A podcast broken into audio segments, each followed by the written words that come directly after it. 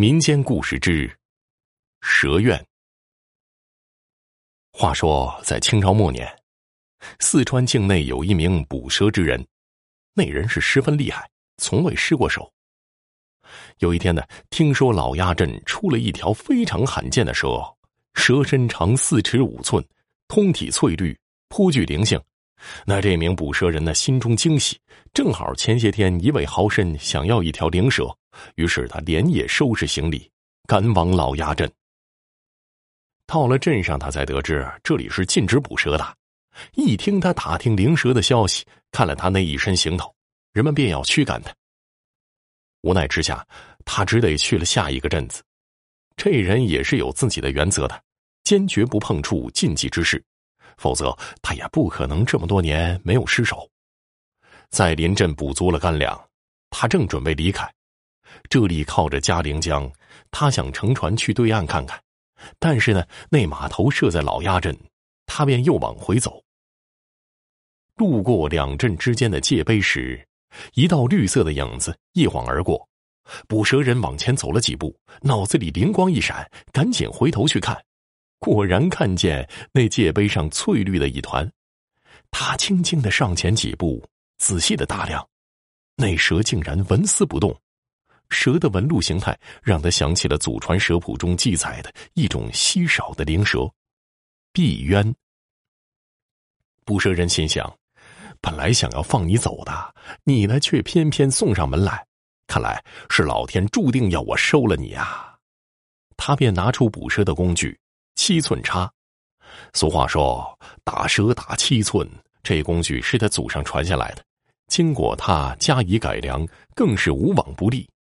工具顶端有一个小插口，可以根据蛇的大小调节宽度，瞄准蛇的七寸插下去，刚好可以卡住，没有一条蛇能够逃得过的。他仔细估量了那条蛇的大小，轻轻的转动手中的机关，调好宽度，瞄准那条蛇的七寸插了下去。阳光透过树叶的缝隙落在金属插口上，刚好反射进他的眼里。就在他闭眼的那一瞬间。说时迟，那时快，碧渊突然向着他弹射过来，一睁眼就看见那蛇直照面门，他赶紧收回叉子，横劈过去，这一下子刚好打中蛇头，碧渊掉在了空地上。他的行动激怒了碧渊，蛇信时不时的探出，高昂起蛇头准备进攻。捕蛇人举起叉子，双目紧盯蛇头，随时就要插下去。双方同时出动。老手更胜一筹，可捕蛇人这一叉子下去出现了偏差，叉尖穿过蛇身，碧渊剧烈扭动了几下身子，死了。捕蛇人一时心慌意乱，抓起死蛇塞进蛇皮袋中，连日连夜的赶回老家。没过几日，那药蛇的豪绅差人去问话，却发现捕蛇人已经死在家中，面容惊恐，死状十分的凄惨。地上还散落了一些蛇蜕。豪绅十分惋惜，命人通知了他那回娘家的妻儿。捕蛇人的妻儿回到家中，一通痛哭之后，将他下葬了。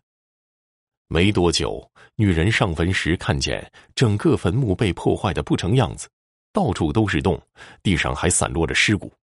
这女人心中害怕呀，请了道士去家中做法，终于平静了下来。只是这捕蛇的手艺也就此终止了。